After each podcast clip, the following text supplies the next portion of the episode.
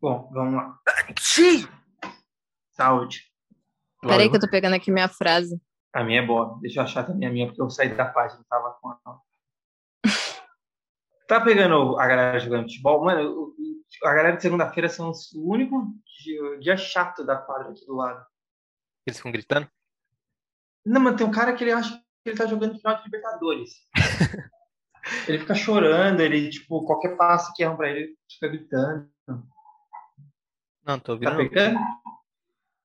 Ah, beleza. Então, vamos lá.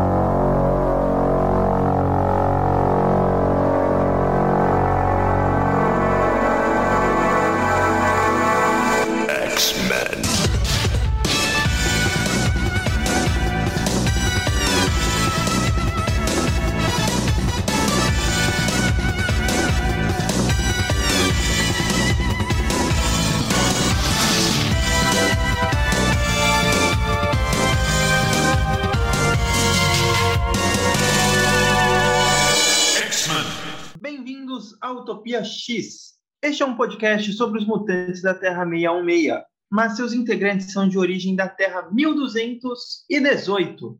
Hoje transmitimos diretamente do Extramundo de novo para os ouvintes de todo o universo. Nosso objetivo é acompanhar vocês, ouvintes, na leitura da longa e complicada linha Mutante da Marvel. Então, além da atual era Krakoa, conforme ela vai saindo aqui no Brasil no ano de 2021, estamos fazendo episódios sobre a era da segunda Gênese, conhecida lá por nós como a Era Claremont. Fazemos também sobre a Era da Messias Mutante, conhecida por nós como as sagas dos anos 2000, e sobre os mutantes em outros universos, para além do 616, né, que para nós são os filmes e séries de televisão dos X-Men. Se ainda não conferiram, botem para tocar a playlist de sua preferência, até mesmo escutem todas elas no agregador de sua preferência, aí, seja o Deezer, o Spotify, Google Podcast, o Apple Podcast, ou sei lá, o Mojo Podcasts. E hoje, como vocês podem ver, pelo título, é claro, seguiremos falando da saga X de Espadas. Essa é a parte 3 de cinco episódios. Em cada um deles nós falaremos sobre uma das edições da Panini que compilam um dos capítulos da saga, né, que originalmente foi publicado em 22 números de diversos títulos da linha Mutante, que vai sair aqui no Brasil entre os números 22 e 26 da Panini. Mas faremos hoje uma pequena alteração. A última edição desse volume 24 da Panini é Carrascos 14, mas nós deixaremos para falar dessa edição no próximo episódio, quando falaremos dela e das edições no volume 25 ali de X-Men da Panini. Ou seja, hoje, né, nós vamos falar da edição 24 de X-Men da Panini, mas apenas desses quatro histórias, né, desses quatro títulos. Excalibur 13, X-Men 13, X de Espada, Ístasis e X-Men 14. Meu nome é Caio e Pog, Ur, Pog, Pog, Ur, Pog, Pog, Pog, mas Pog, Ur, Pog, Pog, Dai, Por, Pog. Meu nome é Henrique e eu tenho três leis pessoais minhas aí. A primeira é fazer mais Henriques, a segunda é destruir meus inimigos e a terceira é defender essa terra tão sofrida chamada Brasil. Oi, aqui é a Letícia e o único crime do apocalipse foi ter amado demais um mundo que simplesmente não pertence aos românticos. É bonito, né? O amor do apocalipse. Nossa, cara, eu amo antes de, de X of Swords, eu era, tipo, indiferente ao Apocalipse, sabe? Apesar de eu gostar muito da história da Era do Apocalipse, eu, tipo, ó, oh, Apocalipse, o bichão grandão e tal, azul. Aí, mano, depois disso eu já fiquei, caralho, não acredito que o Apocalipse é simplesmente o melhor personagem que existe no universo Marvel, cara. Ninguém em cima dele. É porque realmente, tipo, o que a gente gostava do Apocalipse era o desenho dele, né? Tipo, é. a imponência dele, porque de história mesmo, acho que ninguém gostava do Apocalipse. Cara, eu gosto eu gostei dele, tipo, da primeira história do início e tal, é, que envolve toda aquela coisa do, do Mr. Sinister, da família Summers, etc. Isso eu acho muito legal. Também gosto da Era do Apocalipse. Só que de resto, foi tipo, meio que não tem muito o que fazer com o Apocalipse. Ninguém sabia o que fazer com esse maluco. Porque ele é tecnicamente muito overpower, sabe? Então não tem como você ficar colocando ele toda hora. aproveitando que eu falei em defender essa terra sofrida chamada Brasil, gostaria de deixar aqui registrado o meu uh, descontentamento com um podcast. É uma carta de repúdio. com um podcast, eu nem lembro que podcast que era, mas é um podcast que acho que começou também depois de. Depois da, assim, com a, com a Era Hickman e tal. E eu acho que é tipo uns caras do Reino Unido, sei lá. Eu vi no Twitter. Eu esqueci o nome, senão eu tô fazendo um repúdio a alguém que eu não sei o nome, mas enfim. É uns, uns caras que. Eu vi um corte deles assim no Twitter, que era eles falando ah, da. Você assiste corte, então, de podcast. é, inclusive aí todo mundo. Quero ver todo mundo se inscrevendo aí no Cortes do Utopia X no YouTube, nosso segundo canal aí. Não, é, eles fizeram um corte lá que era tipo de um momento num episódio que eles falavam que a, aquela menina dos Novos Mutantes, uh, que tem poder de fazer umas alucinação doida, tá ligado? Agora, recente, que saiu, que, ela, ah, que resgataram ela na Rússia, né, e tal. Uh, é, não foi na Rússia, mas foi em algum país do leste europeu. É, eles, eles falaram que ela era brasileira. Aí, tipo, um dos caras falou, não, mas ela não é brasileira. Não? Aí, não, é da Rússia. Ou sei lá. E aí, por que, que você achou que ela era brasileira, cara? Ah, porque ela tem uma bunda grande. Gostaria Caralho! De... É, gostaria de deixar que, que gratuito. Eu... Exato, eu não gostei disso porque eu sou brasileiro e eu tenho uma bunda grande, mas eu não quero ser lembrado por conta disso, entendeu? Achei zoado. Você quer ser lembrado pela sua mente, pela sua personalidade, né? Exato. Pela sua careca. Pode ser também. Bom, é com essa que a gente pode começar, né?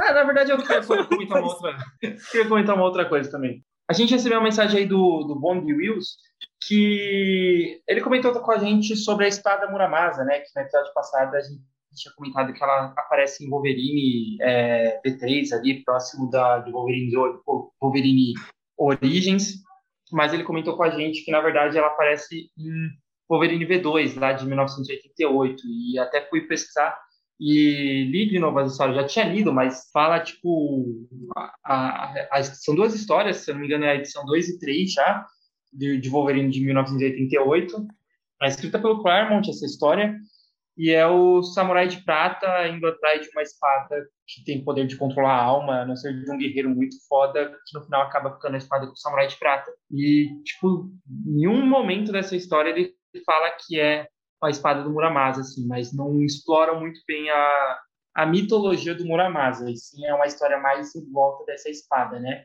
Mas agradecer o Bom Deus que ajudou a gente aí com a, com a informação e falar que ele está sempre marcando a gente no Instagram, só que a gente acaba não tendo muito tempo para acessar o Instagram, mas por favor, continue lá marcando a gente, que uma hora vamos, a, a, gente vai conseguir organizar certinho para voltar a publicar lá. É, e o, uh, também fica a dica aí para os nossos ouvintes seguirem ele no, no Instagram e no Twitter, porque tanto em, na, nas duas redes sociais ele posta, ele desenha e tal, ele faz umas ilustrações maneiras de alguns personagens dos X-Men e tal, e ele sempre que ele faz a ilustração de personagem, ele conta o, ele faz um histórico do personagem, conta as características do personagem, um pouco da história de vida do personagem, os poderes, etc. Então é sempre bem informativo, é bem legal as threads que ele faz no, no Twitter sobre esses personagens a partir das ilustrações que ele faz. E também no Instagram ele faz um textinho junto com as postagens. Uh, acho que vocês vão curtir de seguir também. É, manja demais o cara.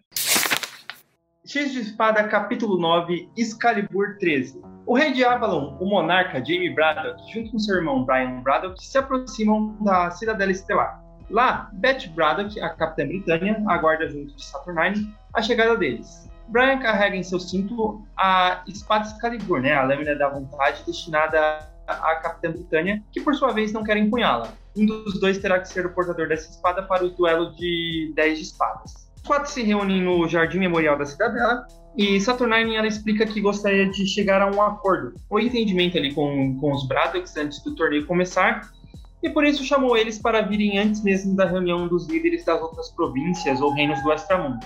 Eles debatem sobre a ausência de uma tropa de capitães Britânia. A Betsy argumenta que existe uma sim, né, para lutar pelo Extramundo, se referindo àqueles capitães britânicos criados pelo Jaime, né, que é o, o Gambit, a Jubileu, a Vampira e o Victor de outras realidades.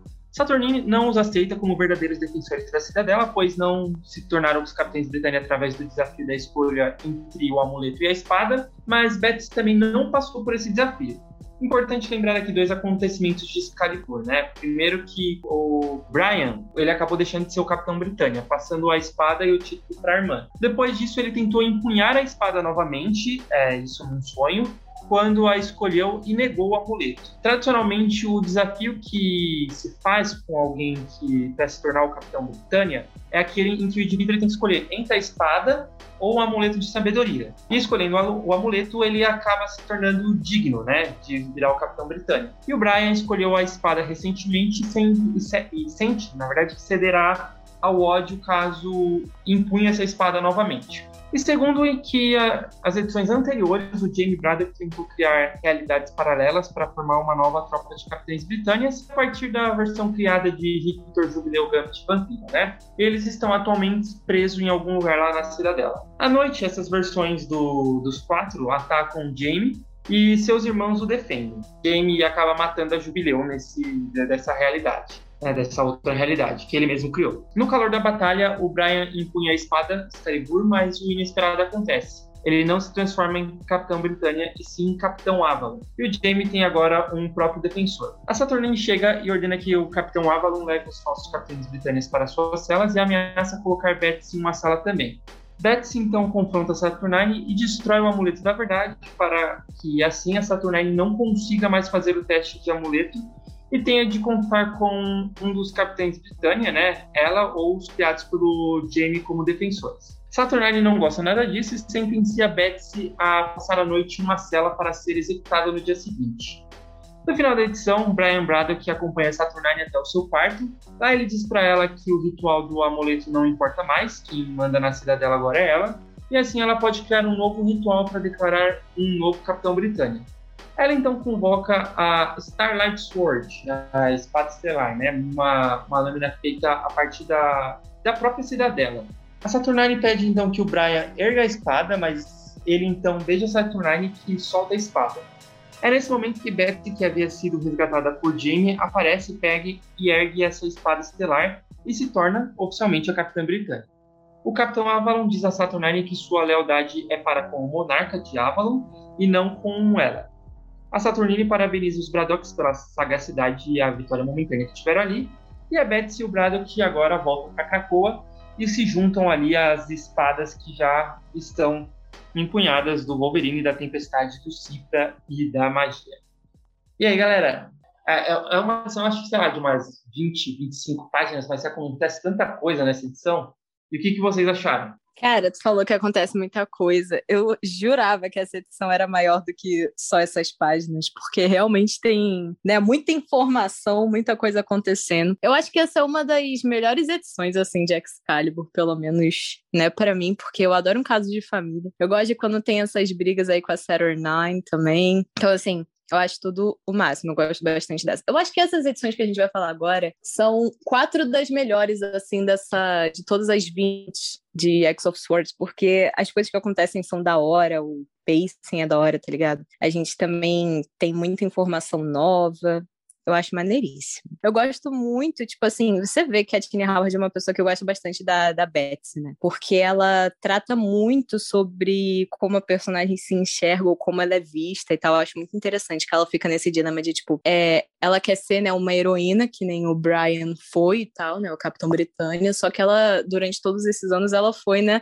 A Psylocke, durante todos esses anos, ela, né, era um pouco mais ela não era do mal, obviamente. Mas ela, tipo assim, matava uma galera, enganava uma galera, entendeu?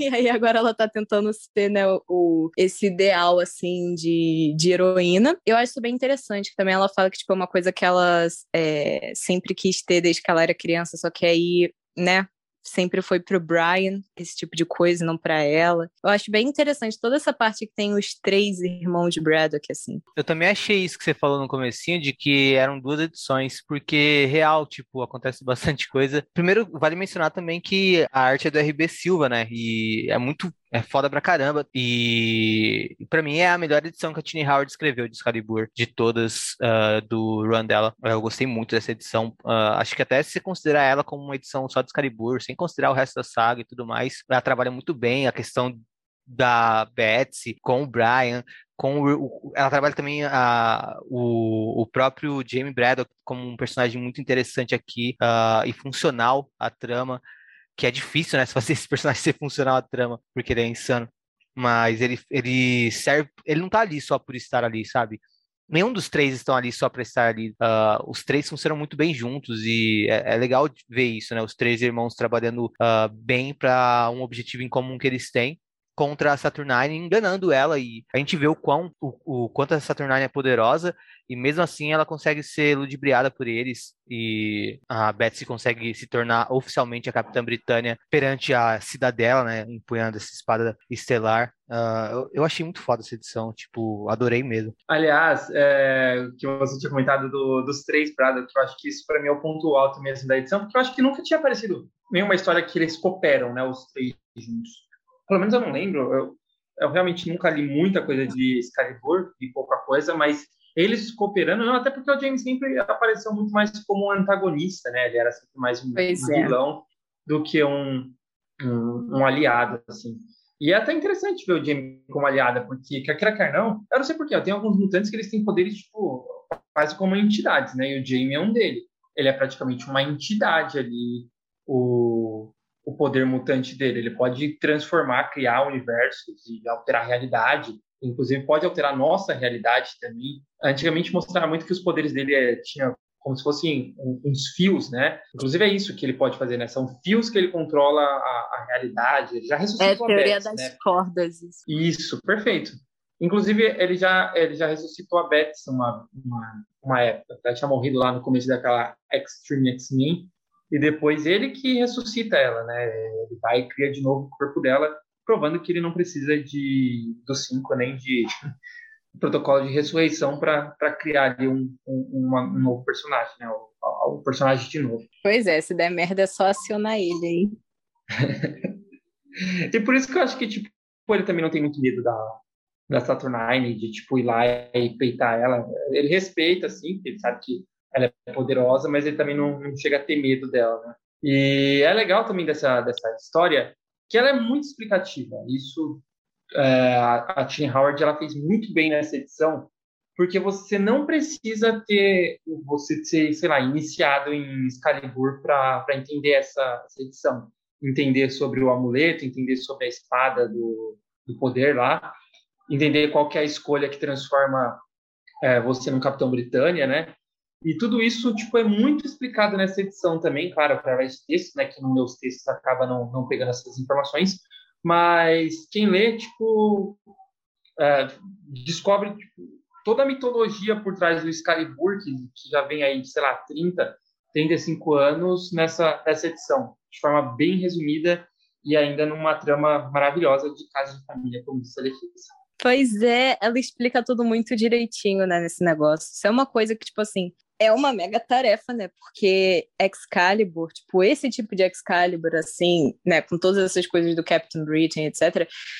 Isso é uma coisa que as pessoas geralmente não sabem, tá ligado? Porque Excalibur sempre foi um título que foi muito à parte de X-Men e ele não tem tantas edições assim. Tipo, por exemplo, X-Factor tem um monte, X-Force tem um monte. Então, a maioria das coisas que tem aqui, as pessoas que, né, estão lendo agora ou leram, tipo assim, começaram a ler depois, não sabem muito, tá ligado, dessa mitologia. Então, é uma coisa que ela tem que explicar bastante, porque ela escolheu ir nessa direção de usar muito é, o extramundo, o Avalon, etc., que eu acho muito interessante também. Eu gosto muito do jeito que ela vai criando mais coisas e do jeito que ela já usa o que existe, os personagens e tal. Eu gosto muito que ela trouxe a Saturnine de volta também. Adoro quando tem esses personagens que não são, tipo, tão usados assim. Até o próprio Jamie Braddock também é assim. E aí você tem, tipo, um, um escritor que realmente gosta daquilo, ele traz o, o, pessoal de volta. Eu acho muito da hora. E ela faz, tipo, isso com essa. Com basicamente tudo que envolve essa galera de Avon, né? A galera do Capitão Britânico e tal. É, é isso, gente. Eu adorei essa edição. Achei muito da hora. Eu acho que é uma das melhores, tipo, de Excalibur também. É muito da hora. Outro negócio que eu acho da hora uh, um que a Letícia mencionou um pouco, que o, foi o, o, lance de como a Betsy se sente, né, uh, em relação a ela ser uma heroína e também em relação a ela ter o irmão dela ocupando esse papel na, o tempo todo, né, e ela tendo ido para outros lados e tal. E eu acho que a Tini Howard faz uma narrativa excelente aqui de traçar o que é ser um, um, uma figura heróica, né? É, é, é, essa edição é muito, muito bem escrita e essa parte também que traz a, a, a Betsy uh, nessa perspectiva de ser uma heroína e explica as motivações dela, tipo, ela faz uma construção de personagem aqui absurdamente boa, tá ligado? Uh, eu acho que que vale muito também a saga, sabe? Uh, isso é uma coisa que vai ser importante para a saga, para o desfecho da saga também e para o restante de Excalibur. Essa é uma edição, assim, acho que a principal edição Uh, ah, para também seguir uh, acompanhando a história da Betsy. Acho que ela podia ter feito o que ela fez com a Betsy aqui no começo do, de Excalibur, por exemplo. Se ela tivesse conseguido fazer Uh, traçar a Betsy como personagem assim no começo de Excalibur, talvez a gente aqui já tivesse uma empatia tão grande pela Betsy como a própria Tini Howard tem. Talvez não, encaixasse bem nas primeiras histórias, da, perspectiva dela, ou sei lá, mas ela aqui aproveitou um momento bom, um momento que, é, de qualquer forma, a personagem teria mais destaque, e conseguiu fazer essa construção. Depois dessa edição, eu saí gostando muito mais da Betsy. Era sempre uma personagem que eu nunca Sim. tive tanto apreço, sabe? Uh, mas uh, saindo dessa edição, eu consigo gostar mais dela e torcer por ela, principalmente, né? Eu saio dessa edição torcendo por ela, principalmente também porque a gente acompanhou ela quase se dando muito mal dentro dessa edição e conseguindo reverter a situação no final com a ajuda dos dois irmãos. Então, eu gostei demais dessa edição. Não é, esse negócio que tá falando da Betsy é muito interessante também, porque ela tá, tipo, numa jornada de autoconhecimento, é, porque ela passou anos e anos e anos no corpo de outra pessoa, tá ligado? Sim. Tipo, ela tá meio que tentando se reencontrar, sabe, com quem ela era, com os negócios assim diante. E eu acho bem interessante também. Às vezes eu fico bolada que, tipo assim, essa revista de Excalibur da Tini Howard tem muito, tipo, Betsy, Betsy, Betsy, Betsy, Betsy. Às vezes eu acho que ela não faz alguma coisa com os outros personagens, tá ligado? Tipo, Gambit e a Vampira, a Vampira, durante umas 20 edições, eles estão ali, tipo, figurante de luxo, entendeu? Mas aí você vê, tipo, esses momentos, você real, realmente entende, tipo, caraca, realmente, esse negócio da Betsy. Então, eu acho muito interessante. Dá pra ver que ela, tipo assim, entende muito da personagem, gosta muito da personagem e tá tentando, tipo assim, meio que reabilitar ela, porque quando você para pra pensar, é, tipo, extremamente escroto que a, a, a Psylocke, cara, era a personagem, tipo, asiática de maior proeminência na Marvel, e ela era uma mulher branca dentro do corpo da outra. Isso é muito escroto, gente, pelo amor de Deus. Aí. Mas enfim, eu acho muito, muito interessante todo esse, toda essa jornada da, da Betsy e tudo mais, todo esse acompanhamento aí que a família dela também traz, eu acho muito legal. Eu adoro casos de família dos X-Men, porque, tipo, tem muitas famílias, tem muita gente ligada. Eu acho que isso tá faltando em alguns núcleos, mas nesse daqui a Tini Howard realmente pegou muito bem, eu gostei bastante. Tropa dos Capitães Britânia. A Tropa dos Capitães Britânia é basicamente uma tropa só de Capitães Britânia, como o nome diz. Eles formam essa liga, né, que protege o extramundo e ela é formada por diversos Capitães Britânia de diversas realidades, né? Então não é uma coisa do Reino Unido, como pode parecer, não. É uma coisa bem maior do que isso, né? Versões do Capitão Britânia de vários universos protegem esses universos e a realidade como um todo a partir do extramundo, funcionando como uma tropa contra as ameaças à cidadela e ao Omniverso como um todo. Quem fundou a tropa foi o Merlin e ele fundou a tropa com o objetivo de justamente guardar, né, ou proteger o Omniverso. Lembrando que o Omniverso é um termo que se refere à mesma coisa que o termo multiverso se refere, né? Todas as realidades dentro de um multiverso, né? Todos os universos dentro de um multiverso. É, mas o Omniverso, né, esse termo Omniverso acaba até indo um pouquinho além e se referindo também a outros tipos de realidades, como dimensões de bolso e tal. Henrique, lê essa próxima. X ah, é. de Espadas, capítulo 10, X-Men 13. Nessa edição de X-Men, veremos o curandeiro e a Hope trabalhando para curar o Apocalipse dos ferimentos sofridos pelas mãos dos seus próprios filhos, como vimos no primeiro capítulo da saga. Enquanto isso acontece, Apocalipse relembra, em dor, da origem do conflito entre Okara e a Man. É aqui que conheceremos alguns detalhes a mais da mesma história que já ouvimos anteriormente ele conta sobre o primeiro momento da invasão das Hordas de Ament e dos primeiros mutantes a morrer. Então ele conta dos 100, 100 dos grandes guerreiros de Okara, liderados pela Espada Branca, que foram até a terra do inimigo conter a invasão. E com isso, a quantidade do exército inimigo que chegava em Okara diminuía, e Gênesis e Apocalipse conseguiam lidar com os que chegavam à ilha. Conforme derrotaram o inimigo, o pedido de trégua foi feito por parte de Amen. E assim, os demônios foram até Apocalipse e Gênesis, carregando consigo uma caixa dourada. Ao ser aberta, ela se molda e se transforma em uma espécie de máscara, ou mais precisamente, elmo. É o elmo dourado de aniquilação. Um dos demônios coloca o elmo na cabeça e então entendemos que se trata do líder de Amen, Aniquilação. Aprenderemos em uma data page ao final da edição algo que vale a pena já ser mencionado aqui. A mente é um planeta sombrio e de morte, um inferno de demônios e de coisas de origem sombria, um mundo caótico de criaturas que só podem ser controladas pelo Elmo Dourado de Aniquilação. A pessoa que usa o elmo controla a Horda de Ament, mas o elmo controla quem quer que o coloque. O elmo é possuído por um deus antigo, uma força primordial que seduz e consome a tudo. Somente alguém de grande força e poder consegue sobreviver à experiência de usar o elmo. Ele é uma coroa para os mais fortes e somente o mais apto pode controlar o inferno de Amém. A aniquilação anuncia que vai fazer uma proposta, mas que primeiro quer que eles mereçam receber essa proposta. Então Gênesis toma frente para derrotar os demônios de aniquilação em combate, e assim ela o faz. Apocalipse conta que não sabe qual proposta foi feita, somente o que se lembra é de que, a partir de então, Gênesis passou a ser muito mais determinada e forte do que antes. E então o inesperado aconteceu. A irmã de Gênesis, Isca Invencível, que tem o poder mutante de nunca perder, passou para o lado rival. Isso quebrou a todos de Okara. A partir disso, Gênesis decidiu que lideraria seu povo até as terras de aniquilação, selaria a passagem entre as realidades e batalharia, resistiria por seu povo. Mas Apocalipse não poderia ir com ela. Ela foi, com Araco, Apocalipse ficou com Krakoa. Mas por que Apocalipse não podia ir? Gênesis respondeu: ele não era forte o suficiente. Apocalipse deveria ficar, usar o tempo que Gênesis ganharia resistindo do outro lado, e ele teria de fazer o mundo que ela deixaria para trás se tornar forte o suficiente para um dia enfrentar a Ment com chances de vitória. Julgue-os, ela pediu ao Apocalipse. Julgue-os para que eles e você tornem-se mais fortes, para que apenas os mais fortes sobrevivam. Ao final da história, Apocalipse é curado, vai até o Egito e pega sua espada que estava enterrada no túmulo simbólico de seus filhos perdidos. E assim termina esse capítulo de X de espadas. Falem aí. Arrepiante esse, hein, galera? Falo pra tu. Oi? Arrepiante esse, hein, galera? o, o universo 616, eles não têm é, bons escavadores, né? Bons arqueólogos. Nunca acharam a espada do Apocalipse lá. no Egito. Você acha que o Apocalipse deixa Pois é, qualquer um né? entrar ali?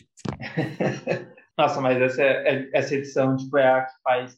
Talvez seja, que a gente tá falando, acho que essas quatro edições que a gente vai comentar hoje seja o ponto alto da saga, né? Tipo, tá- claro, no final vai ter também o, o êxtase da saga, né? Apesar de, do nome Uhum. dessa aqui dar 11 ser o, o êxtase, mas assim, no final tem isso. Mas acho que essa edição aqui é, é a que engrandece o Apocalipse que a gente tava comentando no, agora Pô, no, no cara, episódio, né? É o que deu um propósito pra ele. Que a gente sempre pensou, ah, por que, que esse cara quer só ficar falando aí, ah, eu vou julgar vocês e vou, só os mais fortes vão sobreviver, só os mais fortes vão sobreviver. Não tinha motivo nenhum pra isso, assim, nada, nada. E agora a gente sabe qual que é o real motivo dele sempre ter tentado fazer com que o- os mutantes fossem fortes, né? Porque É por causa de mulher. fracos- os fracos não conseguiam ir, né, pra, pra essa terra de Amen e salvar o resto dos mutantes de Araco que, que ficaram lá. Então é, é tudo maravilhoso. Tipo, essa edição, assim, o que. é- é- ela salva, né? Ela salva um, um personagem que tá aí, sei lá, 86, 87, o Apocalipse foi criado. Ah, 27, É aí, eu 20, acho. é, aliás, 24, 25 anos aí. ah, jogado, né? Só aparecendo realmente para ser um overpower que não tem motivação nenhuma e, e só quer dominar mundo. E agora ele transforma numa motivação, um cara romântico. triste. Sim. O Apocalipse tá triste aqui. Isso é o que, me dá, o que mais me faz pesar. Eu olho assim as páginas dessas edições assim, eu, eu, eu vejo o Apocalipse triste. Eu sempre tive medo dele, agora eu vejo. Agora eu sinto, tipo, a dor. Cara, demais. Esse, como é que é o nome? Eu acho essa página em que o Apocalipse tá falando pra Gênesis, tipo, eu quero ir com você. Aí ela fala, é, nós dois sabemos que você não pode porque você não é, tipo, forte o suficiente. É, tipo, uma das melhores páginas desse, dessa era de Krakoa ever, assim. Cara, é muito boa. Muito Hum. boa. Quando eu li essa parte aí, eu falei, caramba, tudo faz sentido agora. São, tipo, porque eles real engrandeceram pra caraca, sabe? Toda essa história até dos mutantes em geral, porque geralmente a gente tinha algumas coisas jogadas aqui e ali de, né, dessa parte de mutantes antigos, assim, tipo os X-Eternals, etc., mas nunca era tanta coisa. Eles foram lá e, tipo assim, criaram uma mega é, mitologia por trás disso tudo, tá ligado? Criaram uma mega história, criaram um monte de personagens novos que, inclusive, todos eles têm, tipo, designs incríveis. Vale é. ressaltar. É. Todos eles são muito sensacionais. Os mutantes de Araco dão, tipo, de 10 a 0 nos mutantes de Krakoa, se for Nossa, a questão demais. de sex appeal. demais, cara, demais. Mas, né, esse negócio dele, como é que é o nome da Genesis falar pra ele, né, pra treinar a galera, Survival of the Fittest, é, pra so, sobrarem as pessoas mais, mais fortes e tal, aí as, as coisas realmente passam a fazer sentido, tá ligado? Que antes era real, realmente, tipo, o Apocalipse, sei lá, leu, como é que é o nome? Evolução das Espécies, tá ligado? Do Darwin levou a sério demais. Ele falou, eu vou fazer acontecer. E foi basicamente isso durante muito tempo. Mas Sim. agora ele realmente tem, tipo, todo, uma, todo um lance.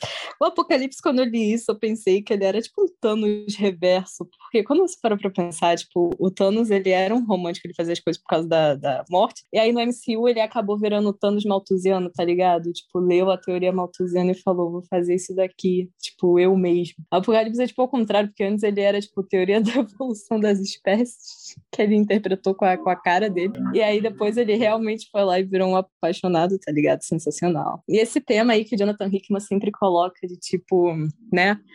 Basicamente, é, é a mesma coisa, uma pessoa azul fazendo os negócios por causa de mulher, umas paradas assim, nada a ver com nada. Que a mística quer queimar Krakow e o apocalipse quer só deixar as pessoas mais fortes sobreviverem na Terra.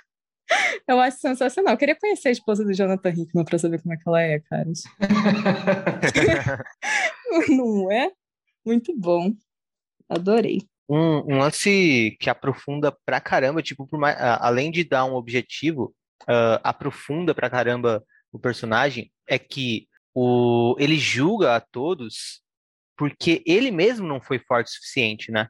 Então é um trauma dele. Ele não quer que outros passem pelo que ele passou, ou sei lá, ele quer que outros sejam fortes porque ele não soube fazer dele mesmo, né, de si próprio, alguém forte o suficiente. E se a gente parar pra pensar, porra, é um apocalipse, tá ligado? Ele é forte pra caralho. A gente sempre viu ele como overpower. E a gente descobre que esse cara overpower não foi forte o suficiente para encarar isso que a gente tá vendo como vilão nessa saga. Então também engrandece isso, né? Engrandece uh, o, o lado que tá trazendo essa ameaça, essa ameaça para os mutantes, porque tipo, a gente tá falando o tempo todo que o Apocalipse sempre foi utilizado como um cara que quando os X-Men fossem combater, seria muito difícil de vencer. E agora os X-Men estão com o Apocalipse combatendo algo que o Apocalipse não conseguiu vencer, tá ligado? Uh, não só o Apocalipse não conseguiu vencer, ele não conseguiu vencer ao lado de uma esposa que era mais forte do que ele. Então, isso traz uma carga muito grande para o perigo da saga, né? E para esse lado rival e uh, é uma edição que aprofunda o Apocalipse e aprofunda ao mesmo tempo o, o vilão, né, do, dos X-Men nessa saga. Então, uh, acho que por isso que, isso é, que essa é uma edição tão marcante dentro dessa saga e dentro dessa era. E por isso que a gente sai dela querendo mais, né? E querendo logo que chegue os momentos dos confrontos, porque uh, também convenhamos, né? A gente chega na metade da saga aqui, a edição, a primeira edição foi muito foda. Na edição, eh, no encadernado anterior da, da Panini, né? As edições que a gente comentou da, das buscas das espadas no episódio passado, não foi tão bom, tão emocionante quanto aquele comecinho que a gente comentou da primeira edição, né? Da saga, do capítulo 1 da saga. Então a gente tava meio que na, na, na expectativa e acompanhando essas buscas pelas espadas sem ter uma empolgação tão grande é que a gente volta a se empolgar com a saga, né? Uh, a busca da espada do Apocalipse é só um detalhe dentro dessa edição, mas é a busca da espada do Apocalipse. Uh, e a gente volta a se empolgar com a saga justamente porque o Apocalipse é o ponto principal dessa saga, né? Então sempre que ele aparecer, a coisa vai ficando melhor. Uh, dentro desse cadernado que a gente está falando hoje, tem essa edição de Excalibur, que a gente falou que é bem legal, tem essa edição agora de X-Men, e aí tem a edição seguinte, né, com a apresentação dos 10 de espadas de Araco, né, uh, e aí depois ainda vai ter outra edição de X-Men, também em cima dessa questão do apocalipse com a Gênesis, quando a gente vai finalmente descobrir tudo o que aconteceu, uh, que deu origem a toda essa história. Então, foi o que Letícia disse no começo, né? Essas quatro edições que a gente está comentando hoje são das melhores que tem dentro da saga, junto com a primeira, uh, até aqui são as melhores, né? Antes disso foi uma coisa mais devagar. Então, às vezes, como, como essa saga é em capítulos, às vezes a gente tenta quantificar a qualidade dela pensando nela como um todo, né? Uh, por isso que eu vejo que se a gente olhar para essa saga como tem uma história principal e tem histórias secundárias, e aí a gente analisar a parte, para mim essa história principal começou excelente e continua excelente aqui.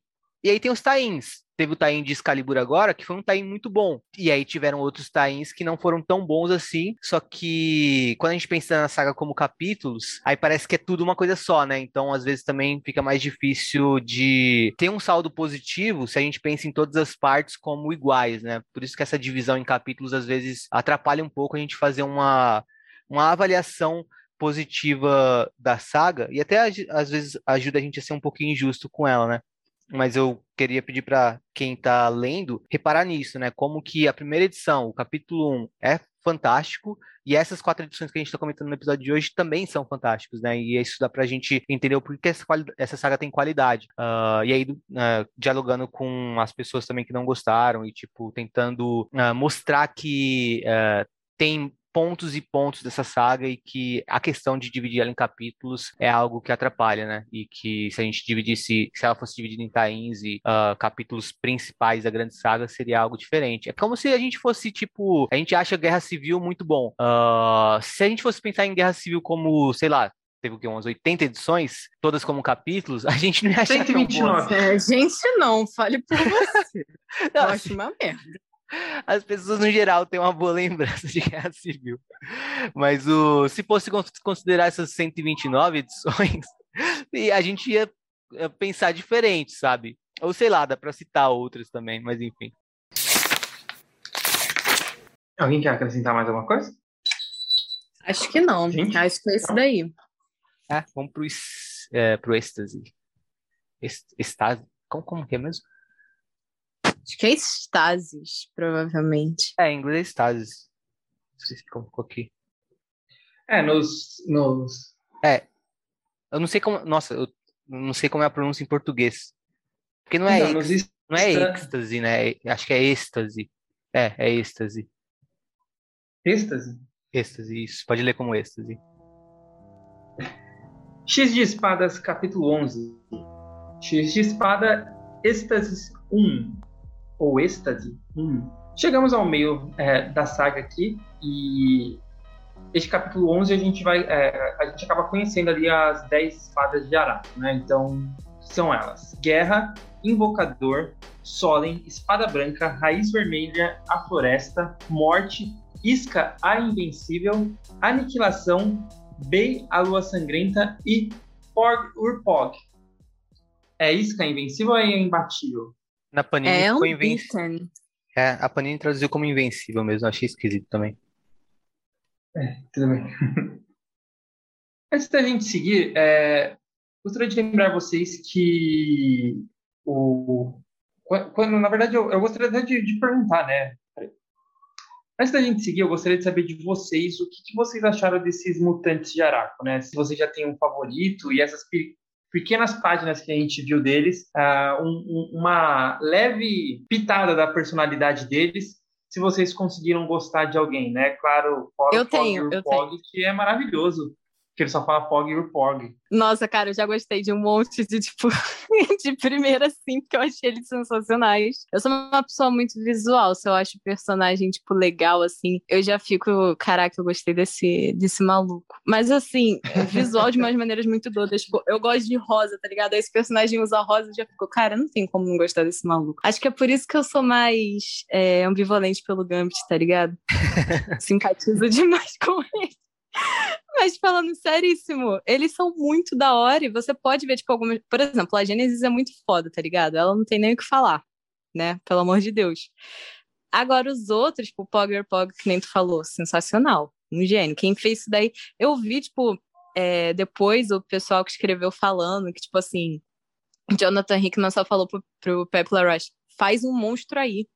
E aí ele foi lá e tirou essa porra aí da cabeça dele, cara. O que eu achei sensacional muita criatividade. Eu acho, eu acho muito bom, tipo, todos os os designs deles, tá ligado? Uma parada bem egípcia para combinar com esse lance do apocalipse. Eu gostei do Solen já de primeira, eu gostei muito dele. A Isca, eu acho ela muito foda, assim, tipo, quando eles apresentaram, tipo, primeiro os poderes dela e depois falaram, tipo, é, ela tro trocou de lado e tal, uma coisa interessante, porque porque a gente tem, tipo, a Domino e o Longshot, por exemplo, que são é, dois mutantes que o poder é, tipo, sempre ter sorte, tá ligado? Tipo, tipo assim, o Longshot tem meio que um impedimento que é, tipo, se ele for, tipo assim, ele tem que. Esse negócio só funciona se ele for, tipo assim, ajudar alguém, ou tudo bem. Mas o da Domino não, é, tipo, pura sorte. O da Isca eu achei muito interessante o jeito que eles fizeram, de, tipo, ela nunca pode perder, mas aí, como ela nunca pode perder, ela sempre tem que ir pro lado vencedor, tá ligado? Então tem todo Nossa, esse. É eu achei, genial. cara, sensacional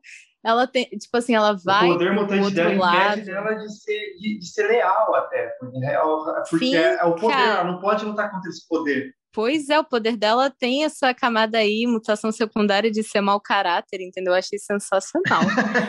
é.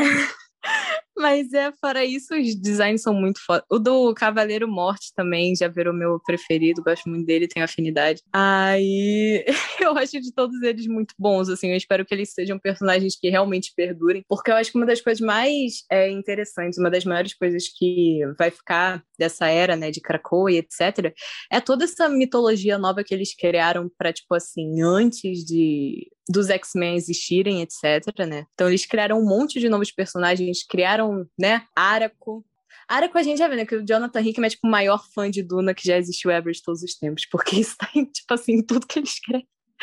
Mas enfim, é muito da hora isso. Ele deixou, tipo, um negócio gigante. Ele não deixou só o é, retcon da Moira reencarnar e, sei lá, trouxe a Cina de volta. Ele fez tipo assim, virou um negócio gigante, tá ligado? Então espero que a galera realmente use todas essas coisas para depois. Eu espero que essa galerinha sempre fique por aí, porque eu achei muito interessante tudo, tudo isso daí. Putz, eu, eu gostei pra caramba do Espada Branca também.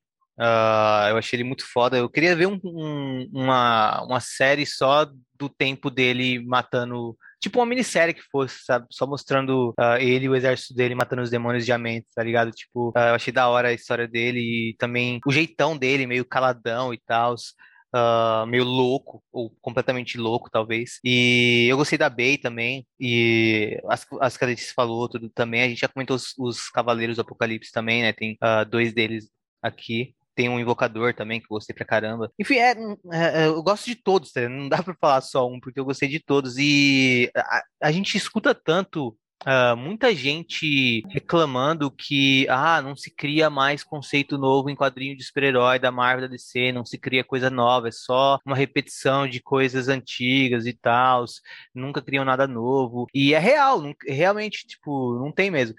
Mas o Hickman faz isso, o Hickman é um dos poucos caras que, faz, que, que fazem isso, e a gente às vezes não dá o valor tão grande quanto uh, se dá ao lado negativo de é, ninguém nunca cria. Aí alguém cria e mal é falado, sabe? Tipo, foi muito pouco falado sobre a criação da mitologia de uh, desses mutantes de Araco. Uh, foi mais falado só por fãs de X-Men mesmo, mas ainda assim a maior, a maior parte dos fãs de X-Men tava mais falando que achou uma saga uh, zoada, pelo menos quando ela saiu lá, lá fora, os fãs brasileiros que estavam acompanhando, a maioria não gostou, uh, do que falou, tipo, porra, da hora criar essa mitologia nova, da hora criar personagens novos, sabe? Tipo, trazer coisas novas, conceitos novos, personagens novos que podem aparecer em histórias novas e todo um mundo novo na real, né? Então, tipo, isso eu acho fantástico também. E não uma, e, e nem é uma coisa, tipo, simples, sabe? Às vezes, quando tem uma criação nova, é uma coisa bem básica, simples, até uma repetição de algum conceito antigo. E aqui é uma coisa nova mesmo, tá ligado? Tem, são personagens interessantes. Uh, quando as pessoas param de reclamar dessa saga e começam a falar, tipo,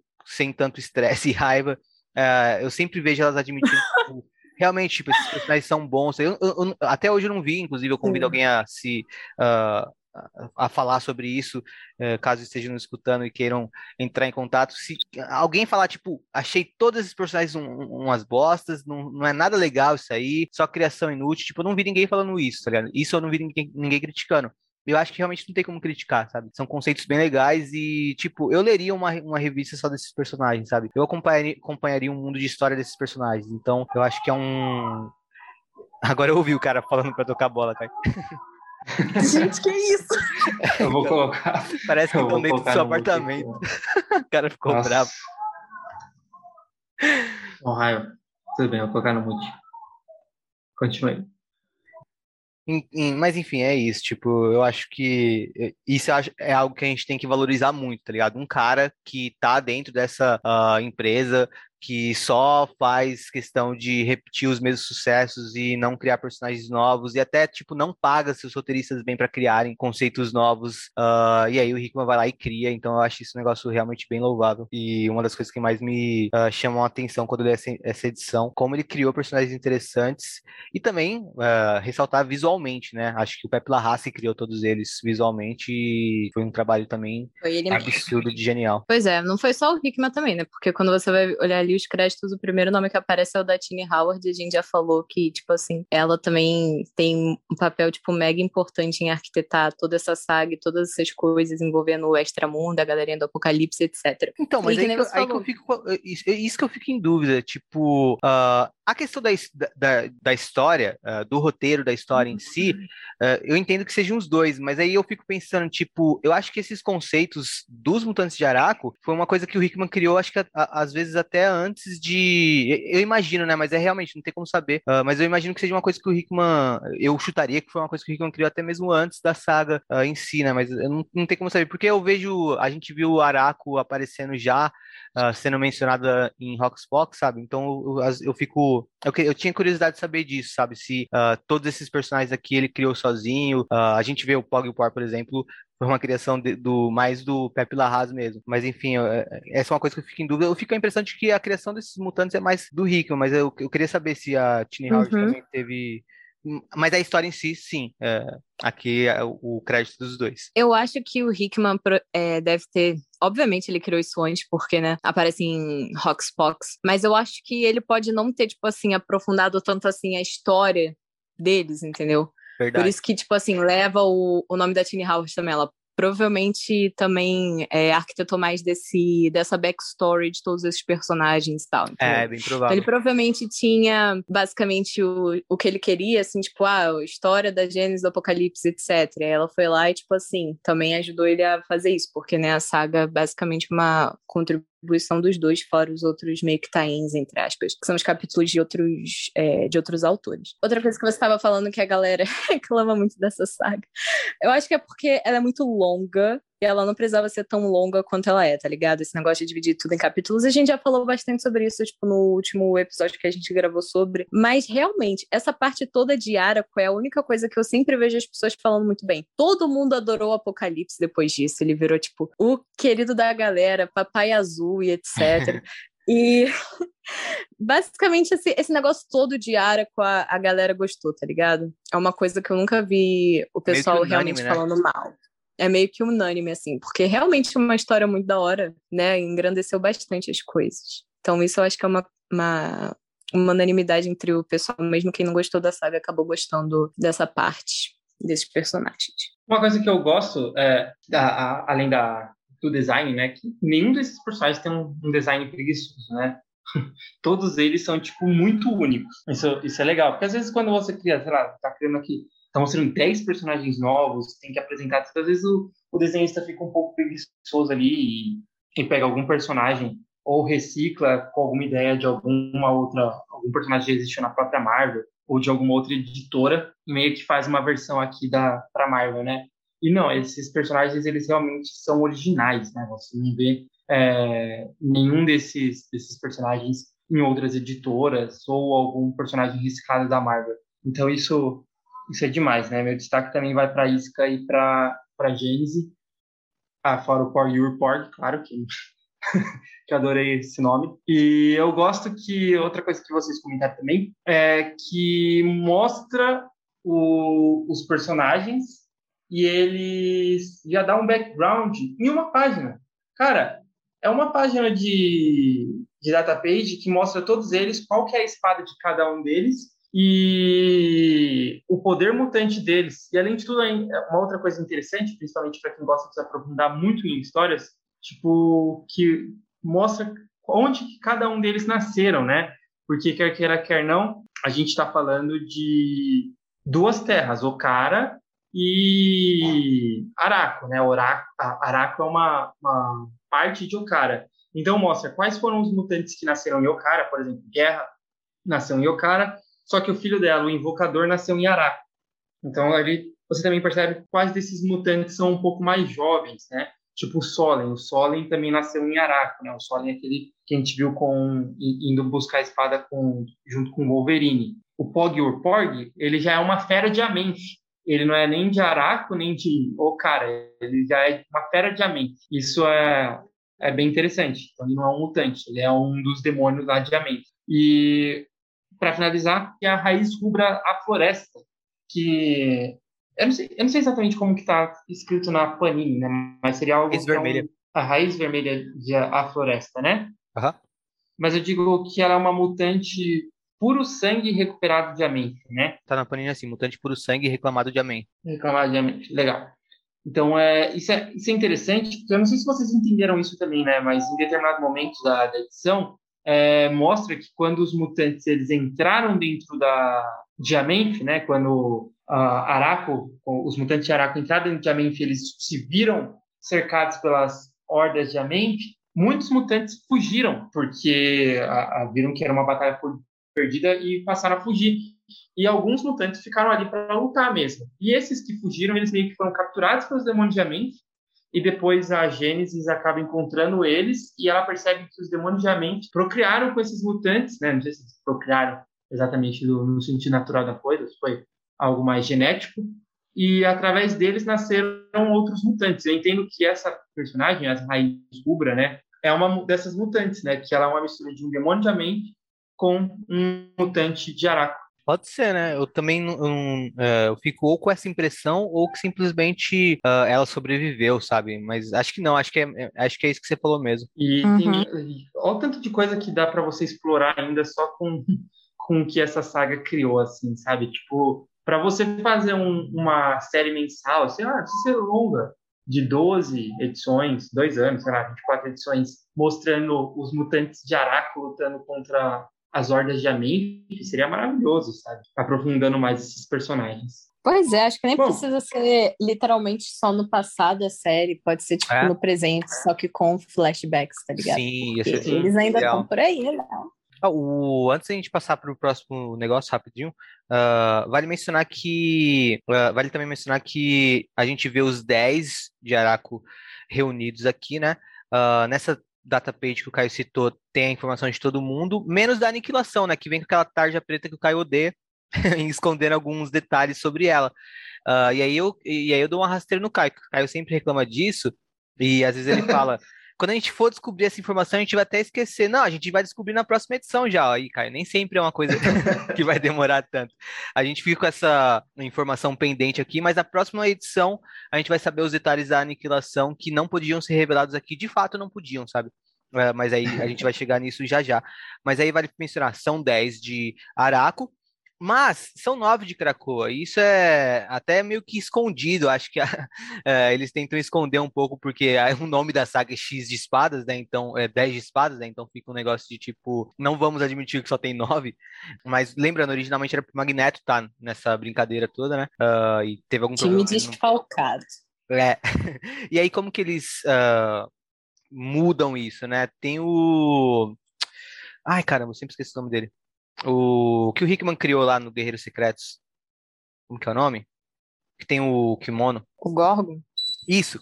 Tem o Gorgon com duas espadas, né? Então são as dez espadas de Krakoa e o Gorgon tem duas espadas uh, para fazer para fazer ser, serem dez espadas, mas são nove mutantes de Krakoa na brincadeira contra dez de Araco. Aí já é sacanagem, né? Se é já.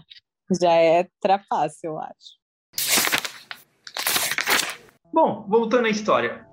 Os 20 campeões, ou melhor dizendo, né, como a gente falou, 19, eles chegam à Cidadela, onde a Saturnine informa que cada um deverá ir até um aposento preparado previamente para descansarem antes de, de, esse torneio maluco acontecer. Conforme chegam em seus quartos, eles percebem que tem uma carta de tarô em suas camas. E novamente, eu convoco os meus dois campeões, Henrique e Letícia, para se juntarem a mim e comentarem agora sobre as cartas. O que vocês acharam?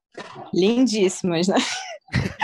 Mas eu achei muito interessante esse negócio da carta, assim, da Saturday Nine deixar no. Como é que é o nome? Deixar na cama de geral, assim. Ah, uma coisa antes que a gente da gente falar isso é que, cara, deixa eu só falar da arte aqui rapidão. Que ela é muito, ela é bizarramente bonita, tá ligado? A gente não falou no início do, como é que é o nome da reuniãozinha que a Sarah Nine faz com os outros, é, mas eu achei sensacional também. Eu achei essa cena toda muito boa, dela, do pessoal indo, né, falar com ela, tipo aquelas cenas que a gente vê em filme, que tem tipo um rei por exemplo, e aí o, a galera tem que falar com o rei, tipo, ah, eu quero tal coisa. Aí o rei fica tipo, ok, bate o martelo, etc. Eu achei muito da hora isso. Mas enfim, é, voltando às cartas. A Saturnine, ela, é, são vassalos dela, né? O Jamie, é, por exemplo, mas seria um, um reino vassalo. E o Jamie tá é com a capa do sinistro, não tá? Com certeza. Tá. Até porque ele, ele barganhou um cavalo por ela. Exato, um cavalo da Saturnine. Cara, eu achei muito engraçado que a primeira carta que aparece é pra Betsy e ela toda cheia de espada, cara. achei muito bom pra ver que a Saturnine realmente não gosta dela, tá ligado? Sensacional. O, o Gorgon, a carta dele é um coringa, né? Não tem nada na carta dele. Isso é interessante também. Todas. Uh, é. Assim, se vocês quiserem uh, já saber o que vai acontecer, é, prestem bastante atenção na leitura dessas cartas. Tem uma datapage que uh, vai mais a fundo na leitura no final dessa edição, né? Mas entrega bastante é coisa se você souber interpretar. É, a Taroleno, isso. Tudo que vai acontecer na saga na sequência tá nessas cartas. Então, Uh, isso, é, isso, é, isso, é, legal também, né? E algumas coisas que vão acontecer, essa carta pode deixar. É, assim, tem, tem as formas de você saber ler o tarô. Né? Eu só vou dar um exemplo com a carta do Cable, né? Que é o tolo, que ele fica puto. É, na verdade, a Panini traduziu como o louco, né? Mas em inglês é the fool, não é? Engraçado. E... É, the fool. É, e apareceu aqui na Panini como ah, que às vezes, é que, é que às vezes eu não sei. Eu não sei se às vezes é alguma coisa do tarô mesmo, né? Às vezes ah, o, o baralho de tarô aqui pode ser que tenha é. é. essa tradução já. É verdade, verdade. É, realmente. Sim, é a, tra é a tradução que eles colocam mesmo, gente, aqui no Brasil. Sim, é, então, mas no inglês tem essa camada a mais, que é o, o tolo, né? Uh, e aí tem até, assim, só como, como exemplo, né? O Cable pegou essa carta e aí a descrição da tarô, né? Não se ofenda, às vezes o tarô é chamado de a jornada do louco ou do tolo. Uh, o louco ainda não sabe nada, mas vai aprender. Ah, as loucuras da juventude. Uh, é a leitura da tarô, né? Então isso é importante para a saga também, mas é só para dar, um, dar, dar esse toque para vocês. Né? Isso daqui não é uma coisa aleatória e, tipo, uh, só feita por. É um detalhe que tem peso, sabe? E quando vocês leem a, o que vem na sequência e voltam para ver essas cartas e o significado delas, vocês vão fazendo sentido. A tempestade tem a questão da morte e tudo mais, vai ter isso na saga. Então, uh, é legal e na releitura fica até mais claro quando você volta aqui e lê essa, essa, essa página, você percebendo o que aconteceu na saga e Sim. tudo fazer sentido. Eu acho bacana isso, porque mo mostra que a coisa não está sendo escrita uh, de maneira insana e bagunçada, né? Que nem em certas sagas. Vingadores vs X-Men. Mas enfim. Não, mas é, é, muito da hora, tipo, você vê a reação dos personagens também quando eles recebem as cartas, porque a Betsy já fica, caralho, que merda. Minha vida é uma merda, porque a vida da Betsy nessa, desde essa era, cara, só tá de mal a pior, assim. Aí o Cifra já fica meio, nossa, o que que tá acontecendo? O que que isso significa? O Gorgon acha ridículo. O Brian tem uma carta maneiríssima, a carta dele é braba. É. Porra, é bonitona. Um grifo, né? Pois é, a, a Eliana fica tipo, ah, da hora, porque a Eliana tá sendo foda na carta dela também. Cable fica puto porque a carta dele é o default. Wolverine fica puto também, rasga a. Como é que é o nome? O negócio todo do quarto. Parece cachorro, né?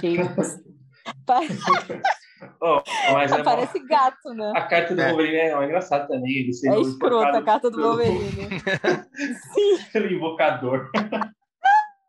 A Tempestade fica chocada, o Apocalipse fica puto. Ah, e para além de isso ser. É porque a gente vê essas cartas, a gente pode pensar, ah, tá, é uma previsão do, do futuro. É, é mais do que isso, é a Saturnine mexendo com eles para a coisa caminhar numa direção que ela quer, né? Então, isso é importante saber também, que é mais uma condução da Saturnine do que uma previsão pura e simples. Condução, eu tô sendo bonzinho, sim, sim, né? Manipulação. Chegando na parte final deste capítulo, é, a gente viu que o Apocalipse, né? Letícia comentou que ele não gostou da sua carta, e aí ele vai tirar satisfação com a Saturnine. A Saturnina então pede paciência ao Grandão Azul e conduz até um outro lugar da cidadela onde alguém espera por ele. E temos então a revelação chocante. Apocalipse se encontra com alguém com o elmo da aniquilação. Ou seja, Apocalipse ele está se encontrando com um inimigo, né? Que é o ser por trás do ataque de Amenth a Okara que quebrou a ilha em dois. Então ele descobre que quem está comandando hoje as hordas de Amenth é sua esposa Gênesis. E aí assim termina a história, né? Só que antes de eu abrir para comentários aqui, eu acho que essa edição, como já já termina essa edição, começa a edição 14 de X-Men, né? E ali conta certinho, né, qual a, a conversa da Gênesis do Apocalipse. Acho que é muito melhor a gente ler primeiro essa edição e depois a gente comentar tudo junto. E aí eu vou deixar essa, esse resumo aí pro, pro Henrique. Apocalipse. Apocalipse apareceu pela primeira vez na primeira versão da revista X Factor, aquela formada pelos cinco X-Men originais, Ciclope, Jean, Pera, Anjo e Homem de Gelo. Seu primeiro encontro com X Factor, o passado do vilão já se mostrava enigmático e não sabíamos a extensão de seus planos, ou mesmo detalhes sobre seu passado. Na sequência, ele então passaria a trazer para si alguns mutantes, que seriam seus quatro cavaleiros, e seu plano envolvia um ataque à humanidade, que X Factor teria de impedir. Só o que saberíamos até ali era que esse mutante era bem antigo e havia vivido por mais de centenas de anos. Seu passado seria melhor detalhado então na revista Rise of Apocalypse, uma minissérie em quatro partes onde vemos que um homem do ano 3000, satisfeito com o tempo que vivia, viajou até passado para o ano de 2950 a.C. Lá ele seria conhecido como Ramatut, e enfrentaria um, um, guerreiro que liderava um exército e o nome desse guerreiro era Baal. Então esses são dois personagens importantes na origem, nessa história de origem do Apocalipse, né? O Ramatut e o Baal. Ramatut é nada mais nada menos que Kang, o Conquistador, personagem que ficou famoso recentemente com o público da, do MCU por ter aparecido numa das séries do Disney Plus. Bom, o Ramatut se tornaria faraó e Baal, que havia roubado algumas joias de sua nave quando o viajante do tempo chegou no passado, encontraria depois um bebê de pele cinza e o batizaria de Ensabanur, nome que significa o primeiro. Uh, antes que alguém me corrija, eu sei que em Sabanur não significa o primeiro, né? Mas na história é, é dito assim. Em Sabanur é um termo do árabe que na verdade significa o nascimento da luz, luz desperta ou amanhecer. Mas aí na história é dito que significa o primeiro, né? Durante muito tempo tentou-se trazer essa carga ao apocalipse, né? O primeiro mutante.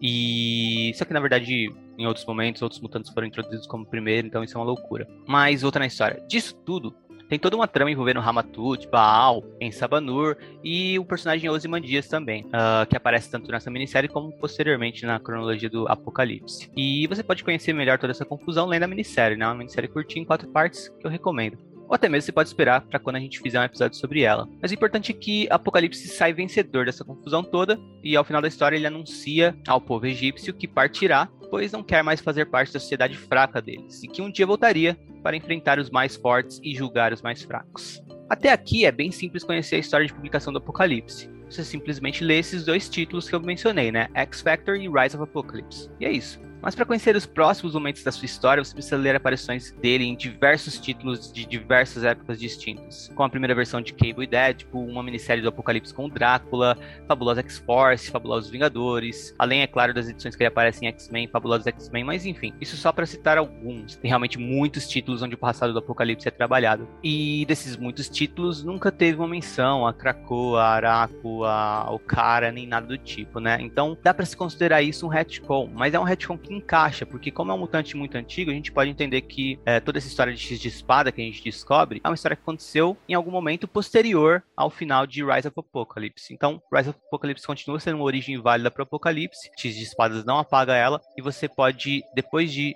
Rise of Apocalypse, entender que toda aquela sociedade mutante antiga foi criada quando o Apocalipse deixou o Egito e até faz sentido, né? Encaixa bem. E então teve a coisa toda do surgimento dos demônios de Amen. E aí a gente pode dizer que foi quando a história do Apocalipse segue para os momentos que a gente vê em, nessas diversas revistas que eu mencionei.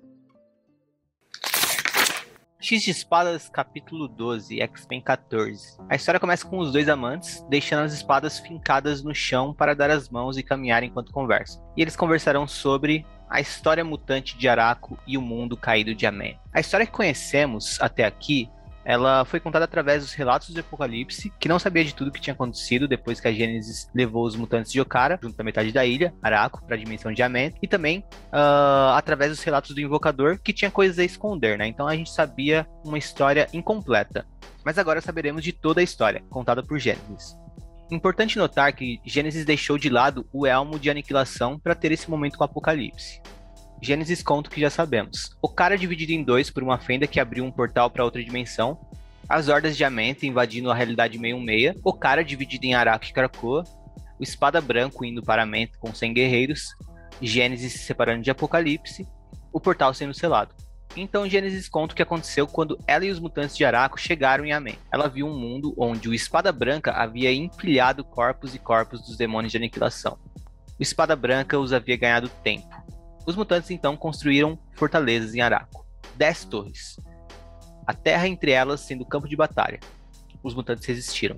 Gerações viveram e morreram sem conhecer derrota. Crianças de tempo de guerra nasceram. Mas os mutantes subestimavam o Amém e o que aquela dimensão era realmente. Idio, um mutante profeta, ficou cego ao prever a derrota inevitável de Araco. Então Gênesis foi com um grupo de mutantes enfrentar os demônios das terras para além de Araco. Avançaram vencendo os demônios, até que chegaram à Torre Ivory Spire, a fortaleza do Espada Branca, um mutante curandeiro que todo dia ressuscitava seu exército. Um mutante imortal. Morte e ressurreição haviam se tornado sua religião. Ele havia se tornado tão estranho para o povo de Araco quanto os próprios demônios de Amém. E assim, Gênesis e seus guerreiros tiveram a sua primeira derrota, um confronto com o um mutante de Araco. O Espada Branca os derrotou. Quando Gênesis retornou a Araco, Isca esperava por ela lá. Isca, que havia debandado para o lado inimigo, pois seu poder a impedia de perder. Ela foi anunciar que a Aniquilação queria conversar com Gênesis. Gênesis foi até a Aniquilação e viu que parte dos mutantes de Araco, que haviam sido derrotados pelos demônios, estavam ali, sendo misturados com as hordas para a criação de uma nova raça. O exército inimigo parecia infinito. A Aniquilação ofereceu um acordo e Gênesis ofereceu sua espada. Elas batalharam, Gênesis venceu, mas Gênesis não sabia o significado da vitória.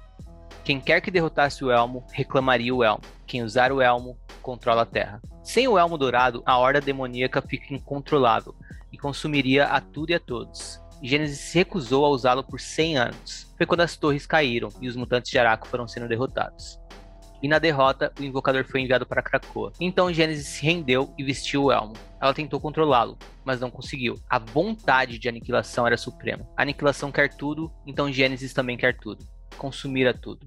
Então as hordas avançaram até Dryador, e em seguida rumariam a Krakoa. E assim termina a história de Gênesis, que se despede de Apocalipse e quando se encontrarem novamente, será empunhando espadas.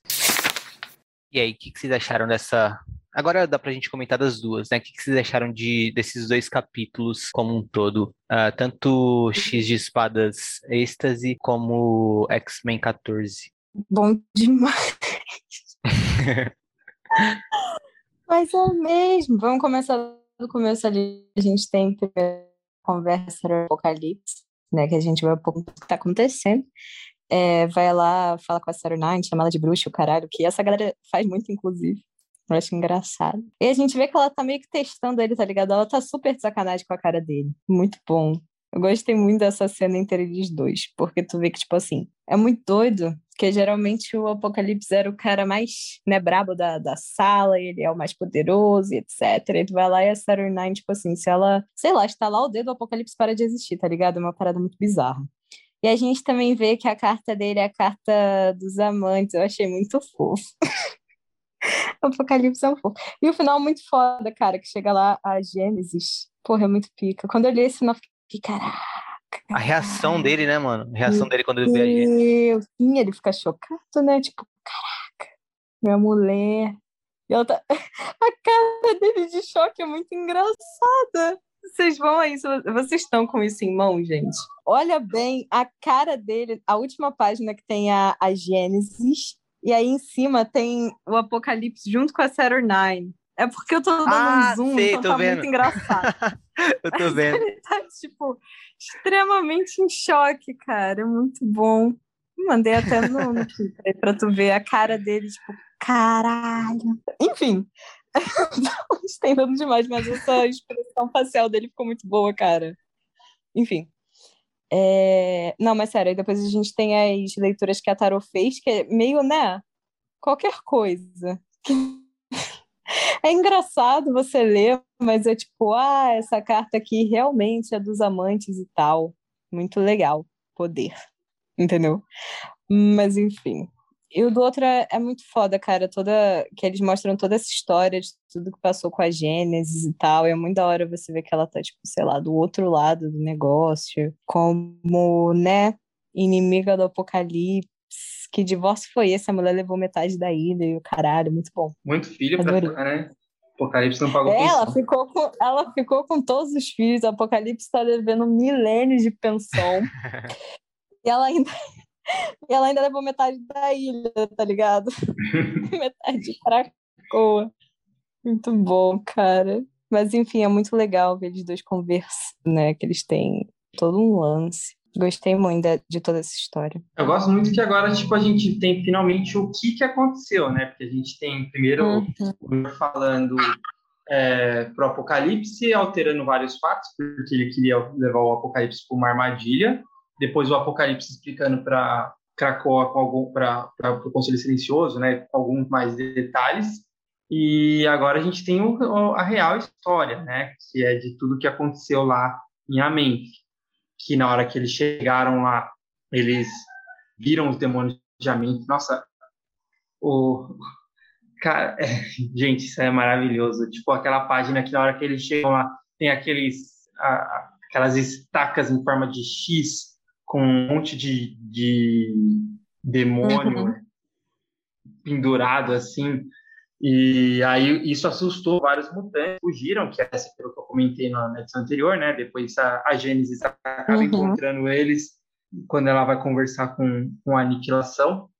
E mostra que o, o Espada Branca, né? Ele é muito foda, Tipo, porque ele levou 100 guerreiros e os guerreiros deles morriam e ele ressuscitava esses guerreiros. Nossa, tipo, o poder é muito foda, cara. Isso, isso é foda demais. E ele é foda e ele, tipo, matou vários é, demônios de, de Amif durante, sei lá quantos anos, né? Só que depois ele acabou passando pro lado de Amém, né? Isso, isso é engraçado. Tipo, eu não sei se ele passou exatamente pro lado de ou ele simplesmente abandonou Araco uhum. e só criou, pegou uma fortaleza para ele. Isso fica meio meio em dúvida, né? Não, não, Mas ele, também ele, desfalca ele, ali as fileiras. Ele passou a lutar por si só, so, somente. É, ele, ele era contra a mente, contra Araco, contra quem fosse. Ele só sabia fazer guerra. Então ele ficou à parte na coisa toda. Por isso, quando a Gênesis encontrou ele, ele também guerreou com a Gênesis, porque ele só sabia guerrear, tá ligado? Então ele não se via é. mais como o mesmo. Uh, acho que tal, talvez até talvez até tenha um ressentimento de tipo ele ter ido e ninguém nunca ter ido buscar ele, ou sei lá, tipo, isso não fica muito explorado, mas o que deixa uh, explicado é que ele uh, teve esse lance de que só conhecia guerra, então ele não saberia sei lá, fazer um chá para Gênesis, hum. tomar com ele ali e conversar de boa. e assim, quando os, os filhos do, dele, né, da Gênesis e do Apocalipse, vão lá falar com ele para pedir para ele lutar no torneio, eles chegam com uma bandeira branca e totalmente com medo dele, né? o cara é poderosíssimo, assim, tipo, e isso é foda. E aí, quando ela perde a luta também, tipo, ela perde a batalha, ela perde exatamente pro quem? Pro Espada Branca, né? E Sim. aí ela volta, foi a única batalha que ela perdeu, que ela lutou e, e, volta lá derrotada, tipo, você percebe que, ah, fudeu, né? Mas é, é tudo muito foda. Sei lá quanto tempo essa galera passou aí em, em deve ser centenas de anos, né? Tipo, mas só conheceram guerra, guerra, guerra, guerra, e você pensa, caraca, a galera foi buscar a espada, vai ter uma luta de espada, e, tipo, como que o Cifra vai lutar contra essa galera? Tipo, sei lá, como, como que o Cable vai lutar contra essa galera, sabe? Pois. Eu, eu, eu chutava assim, sei lá, Tempestade é poderosíssima, tem essa espada, ela vai tacar raio na galera. O Wolverine é, tipo, praticamente imortal, tem um fator de cura, tal, a magia é foda. Mas e... quem vai proteger meu Cifra e meu, meu Kid Cable? É, cara. Olha o tamanho dessa galera. tô imaginando chegando e falando isso pra galera do conselho, tipo, olá, conselho, tô apresentando aqui para vocês que isso daí vai dar merda. Olha essa gente que a gente tá levando e olha os caras, tá ligado? Eu também achei interessante que eles têm o próprio conselho deles. Tipo, tem uma página que mostra isso. Parece tipo uma versão negativa de Krakoa, tá ligado? Porque também tem, tipo, a árvore e tem era sentada assim em volta. Muito uhum. maneiro. Parece até quando tu vai no, no Nether do Minecraft, tá ligado? Pô, é igualzinho. tem nove, tem nove lugares, né? Em vez de 12, né? Tem nove. Isso é o que a gente tá vendo, né? Porque pode ter mais, porque tá cortada a imagem. É. Aqui tem 12 também. É que depois tem, acho uma edição mais pra frente que fala que eram só nove. Depois ah, de, tá. de espadas, na verdade.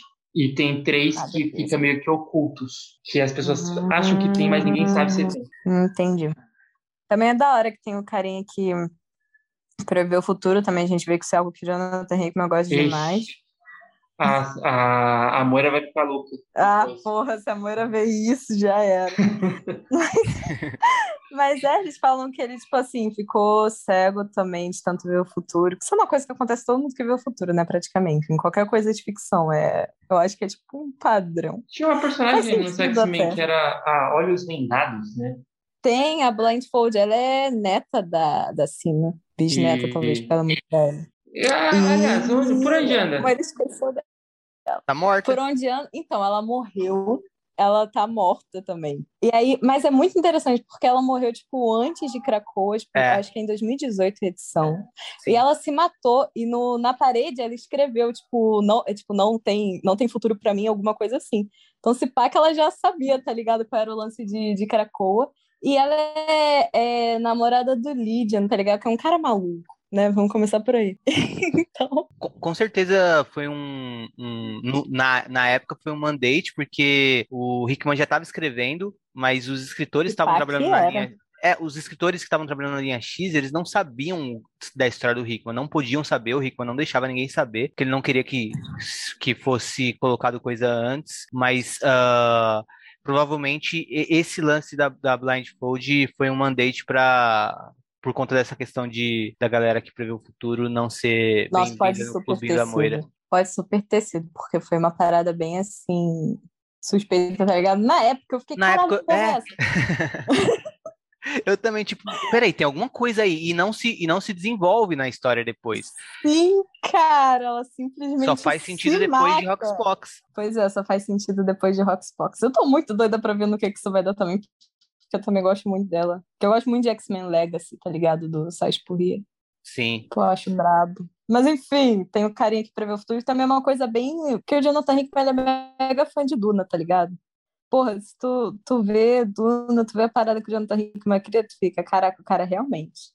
Ela, ele, tipo assim, Duna tá pro Jonathan Hickman o que televisão britânica da década de 60 e 70 tá pro Chris Claremont, tá ligado? Eles pegam, tipo assim, muita, muita coisa daquilo dali. Tipo, até o nome Araco é por causa de Araques, tá ligado? De Duna. Tem todo o lance da galera que prevê o futuro, o caralho. Mas enfim, maneiríssimo. Mas é interessante porque a gente vê que o Jonathan Hickman, ele pega temas, né? Que ele vai, tipo assim, não é reciclando, mas ele vai sempre colocando as coisas, que nem esse cara que a gente acabou de ver, tá ligado? Que sabia que a galera de, de Araco ia ser derrotada, tem todo esse lance dele ver o futuro, etc. E eles meio que largam, cara, eles ficam tipo. A Gênesis fala: vou matar você e o caralho, porque ela não acredita no que ele tá falando e tal. Isso é muito interessante. Também tem interessante uma coisa que eu percebi agora enquanto estava falando: que tem esse tema, né? Tem outra história disso que a gente vai ver mais pra frente, mas que eu não posso falar porque, tipo, ainda não saiu no Brasil. Mas tem esse negócio do, do apocalipse da Gênesis, tipo assim, meio que fazendo um eco com a história história da, da Mystic e tal, que é muito interessante. Tipo, até a máscara dourada ela usa também. Vocês... Eu percebi isso agora, tá ligado? Pode crer. Tem muitos pontos muito parecidos. Enfim, achei muito legal. Gostei muito da Gênesis. Não vou mentir que eu torci para ela, cara. Entre, sei lá. Se eu fosse um dos filhos, eu ia ter escolhido ficar com ela também no divórcio, tá ligado? Achei ela muito mais pica. Achei ela muito brava. Não, é legal que no final da conversa, depois ela ter contado tudo pro que aconteceu, né? Porque no final ela acabou derrotando a aniquilação, a aniquilação né? Que era um uhum. ser poderosíssimo, que nenhum deles, nem, é, nem o outro mutante Espada Branca conseguiu derrotar, é, nem o Apocalipse junto com os quatro filhos e a Gênesis conseguiu derrotar, não. Depois, sozinho, ela conseguiu derrotar a aniquilação e acabou se transformando na própria aniquilação, né? Porque ela vestiu o elmo, alguém tem que vestir esse elmo e esse elmo domina o usuário, né? É, e o Apocalipse fala, uhum. fala para ela, tipo, você é a pessoa mais forte que eu conheço, você pode revidar. E aí ela comenta, tipo, não é tão forte assim, né? Ela fala, e aí é ela fala forte. que ela quer tudo. É, ninguém é tão forte, tipo, não há ninguém forte nesse, nesse nível e agora eu quero tudo porque ele quer tudo também né? E acima de tudo, isso eles querem Cracoa. Aí você fica, caralho, fudeu. É. Mas o Cifra vai impedir. Não, e é legal.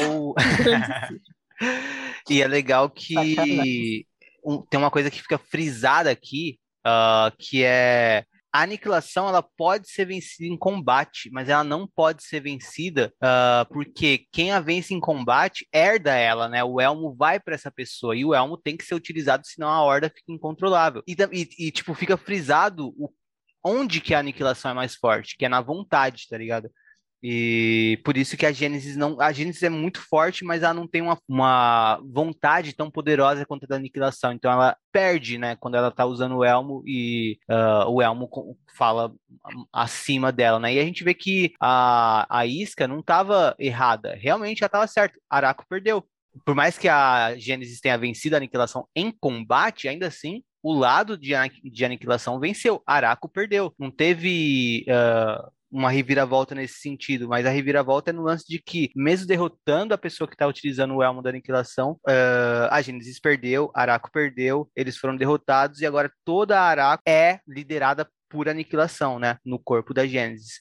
E o Apocalipse foi combater a aniquilação, esperando que ia combater a aniquilação do lado da sua amada, e aí ele viu que a amada dele se tornou o lado que ele queria combater. Então ele está numa posição muito, uh, um, muito infeliz aqui, né? Então Uh, isso, é, isso é fantástico para a história, porque você fica, até porque você está partindo do ponto de vista do apocalipse o tempo inteiro, você fica muito aflito pelo que está acontecendo, né? De pensar, tipo, o que, que, ele vai fazer? Porque se ele derrotar ela, se Krakoa vencer Araco, se Krakoa vencer a Men, se, se ele vencer a Aniquilação, ainda assim ele perde, porque o que ele quer é alguém que agora também é a inimiga dele, né? É a aniquilação.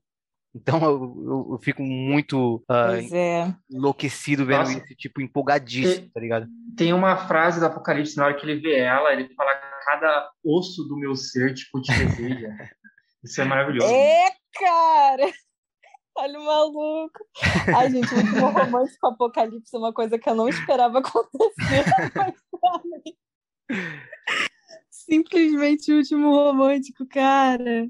Porque ela começa a falar um monte de coisa para ele do que aconteceu e etc. E ele simplesmente mete essa, tá ligado? Ele fala: Todo, é, todos os ossos do meu corpo doem é, apenas de olhar para você, tá ligado? Ele fala isso. Every bone in me aches at the sign of you. Nossa, muito bom. caraca, olha o cara. Adorei, eu chipei muito, cara, isso daí, gostei muito. É, a gente sabe que esse, pra mim esse daqui é o ponto alto da história, né? Depois é, a, a, próxima edição do Mix acaba sendo a parte que todo mundo odeia da, da história, né? Inclusive eu também. É, e, e, só de lembrar, às vezes isso já me irrita. Eu acho que acaba tirando o peso de muita coisa do que aconteceu é, principalmente na edição 2 da Panini, né, que é a da busca pelas espadas, assim, em si. Uhum. Mas calma que isso fica para o episódio seguinte.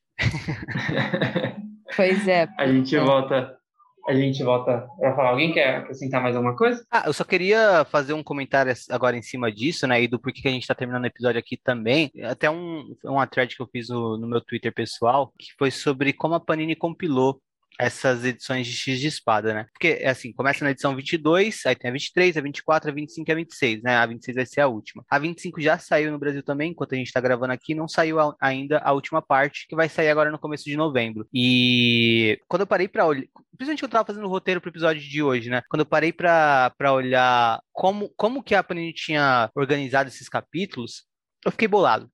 Porque, assim, o, tem, a, tem a edição 22, né? E a edição 22 uh, ah, termina numa, na, na história do Wolverine.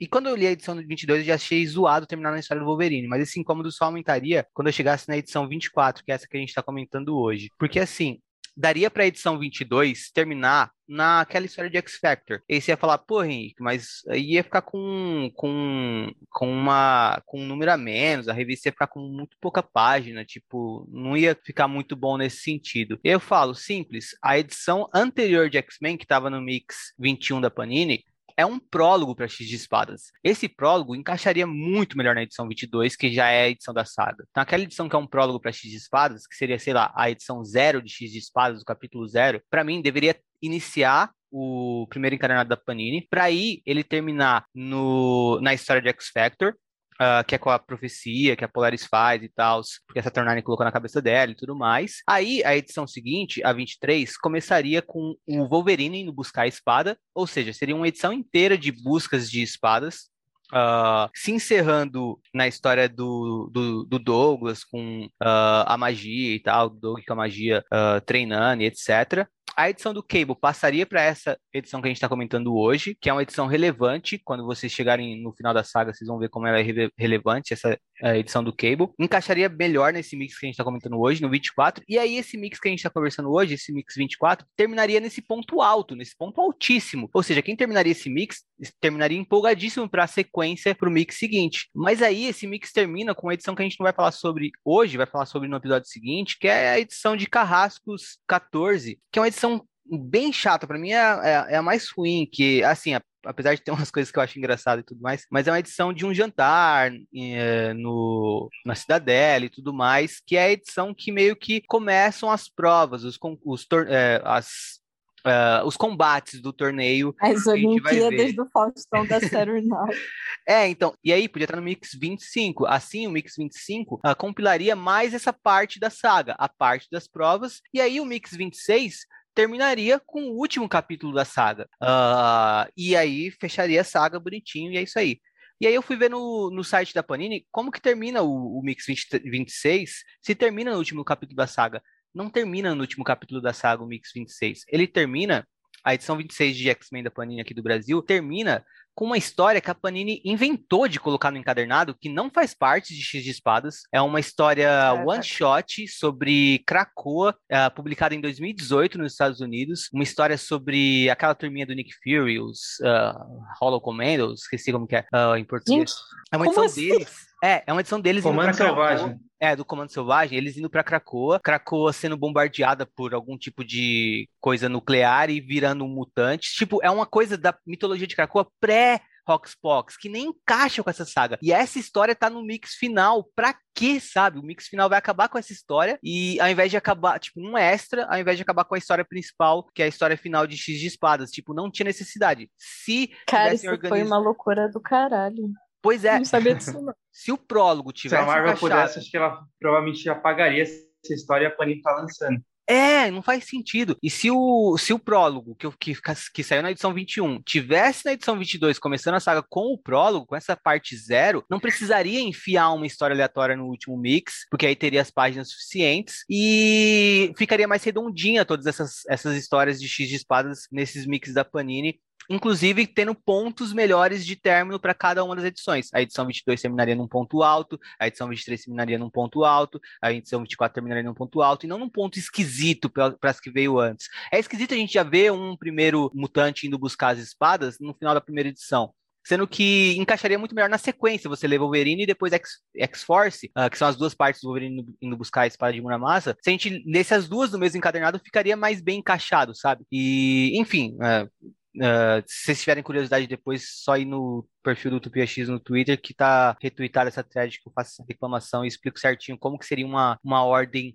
boa para as revistas. Uh, e infelizmente tem essa edição aleatória aí no, no, último mix. E também, tipo, isso fere a leitura. Assim, não fere, né? Mas prejudica o, o, ritmo de leitura. Se o ritmo de leitura fosse melhor conduzido, uh, a experiência do leitor seria melhor, né? E é uma saga que podia até trazer pessoas a, é uma saga que pode ter dois efeitos. Ou pode fazer a pessoa largar, parar de comprar X-Men aqui no Brasil, de ficar irritado, ou fazer a pessoa continuar. Então, se você pensa em optimizar a experiência do leitor, isso favoreceria muito para manter gente comprando a revista, para manter o engajamento nas histórias do X-Men e tudo mais. Só que, ah, pelo menos no meu entendimento, o Panini organizou mal essas edições. Uh, e aí, só, só por fim, mencionar também que mudou o editor de X-Men aqui no Brasil. Na edição 23 a edição 23 é a última edição editada pelo Matheus Ornelas, e essa edição 24 ela já é editada por outra pessoa, o Diógenes Diogo, novo editor de X-Men aqui no Brasil. Ou seja, eh, vamos ver e como que vai ser, se vai ter alguma mudança, ou se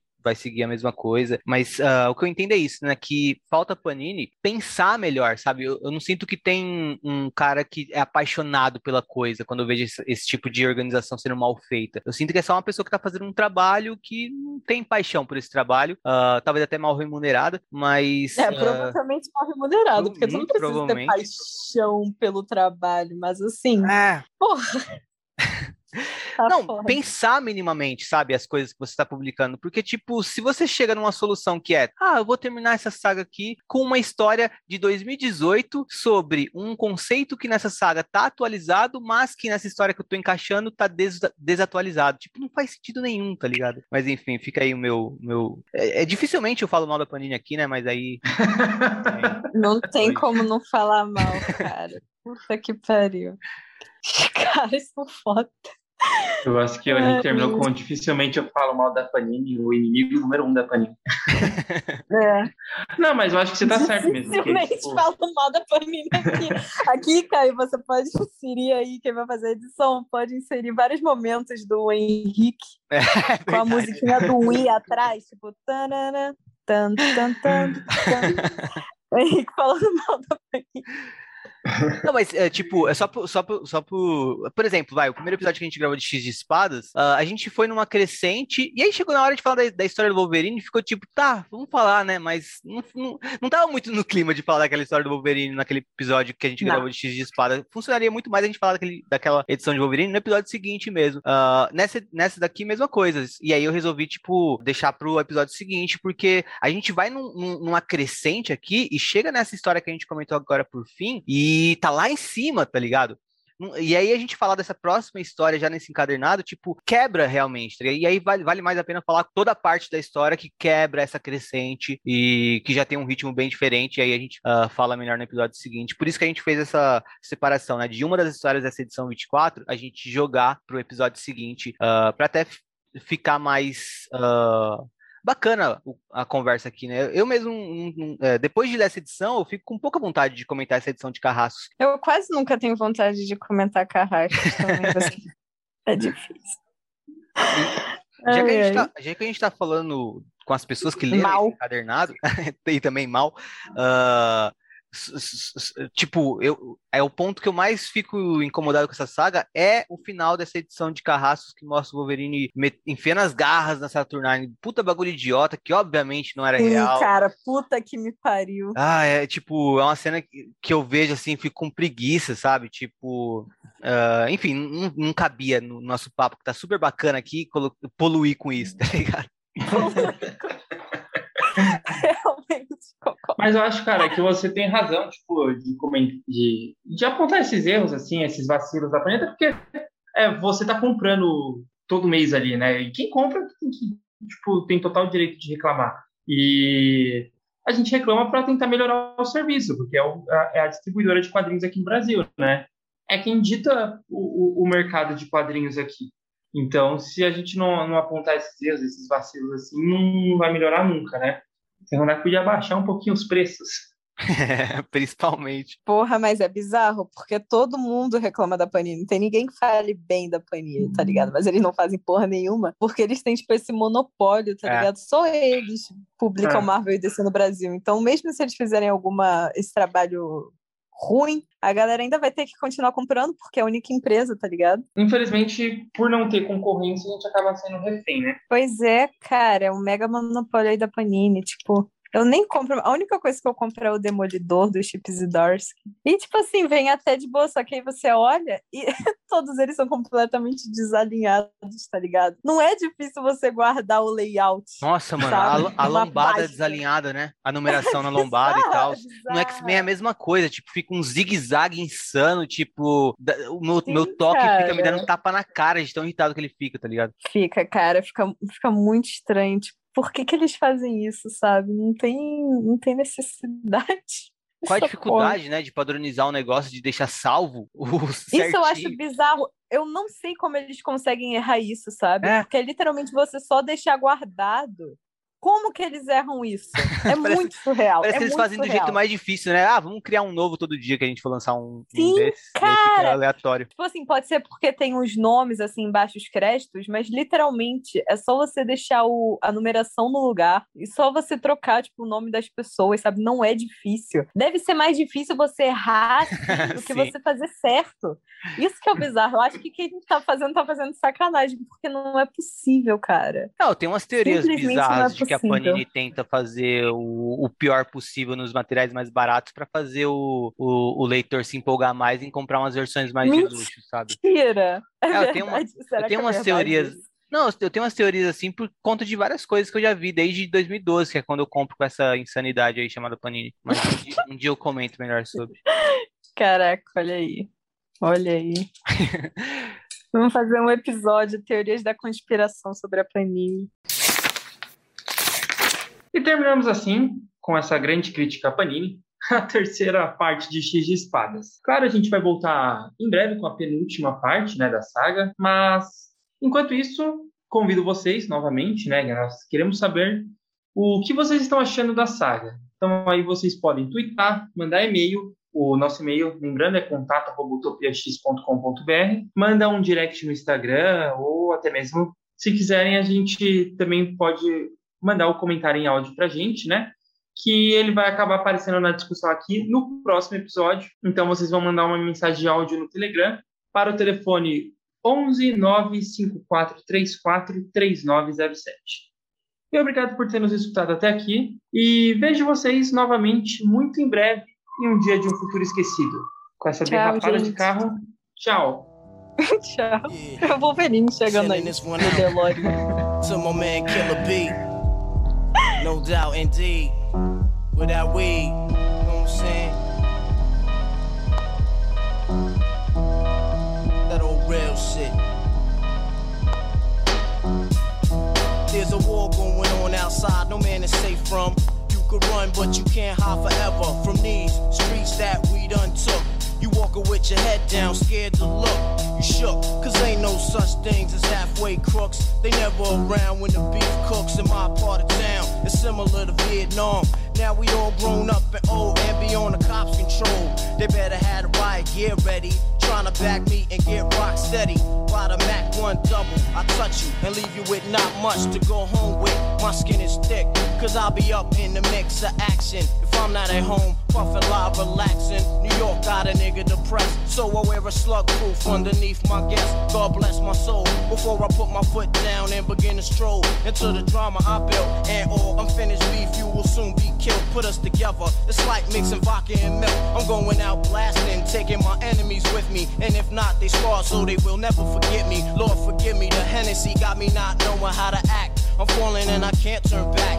Or maybe it's the words from my man Killer Black that I can't say, so what's left an untold fact. Until my death, my goals to stay alive. Survival of the fit, only the strong survive. Yo, yo we live in this till the day that we die. Survival of the fit, only the strong survive. Still we live in this till the day that we die. Survival of the fit, only the strong survive. Still we live in this till the day that we die. Survival of the fit, only the strong survive. Still we live in this till the day we die. Survival of the fit, only survival of the fit, only strong. In between two worlds, trying to get dough. You know when the dough get low, the juice go. But never that. As long as fiends smoke crack, I'll be on the block hustling, counting my stacks. No doubt, watching my back and proceed with caution. 5 working, no time to get lost in. The system niggas using fake names to get out quick. My brother did it and got back with two ounces. I live with one with scores, hit the block hard. That's my man Twin when he got back. That fucked me up, God. But shit happens for a reason. You find out who's your true peoples when you're upstate bleeding. You can't find a shorty the truth your bed with you. Hit with a two to four is difficult. While on the streets, I try to maintain. Tight with my Lucas hoes like to run game. Some niggas like to trick, but I ain't with that tricking shit. I'm like a Jew, saving those who I could be with, pushing a Lex. Now I'm set, ready to jet. No matter how much loot I get, I'm staying in the projects forever. Jakes on the blocks, we out clever. And beef, we never separate, grow together. When words come to words, my peoples come first. Try to react and get the motherfucker feeling served. My crew's all about blue. Fuck looking cute, I'm strictly 10 boots. An army certified suits, puffin' nails, laid back, enjoy the smell. In the bridge, getting down, it ain't hard to tell. You better realize we live this till the day that we die. Survival of the fit, only the strong survive. We still we live this till the day that we die. Survival of the fit, only the strong survive. We still we live this till the day that we die. Survival of the fit, only the strong survive. We still we live this till the day that we die. Survival of the fit, only the strong survive. We still survive. Open your eyes to get wise. Look alive. 95, word up. Hypnotic thug life, get that ass paralyzed. Know what I'm saying? Mob deep and all that.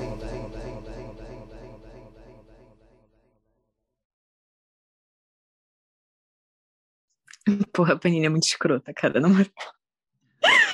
Ai, por que, que eles fazem isso, cara? Não é possível.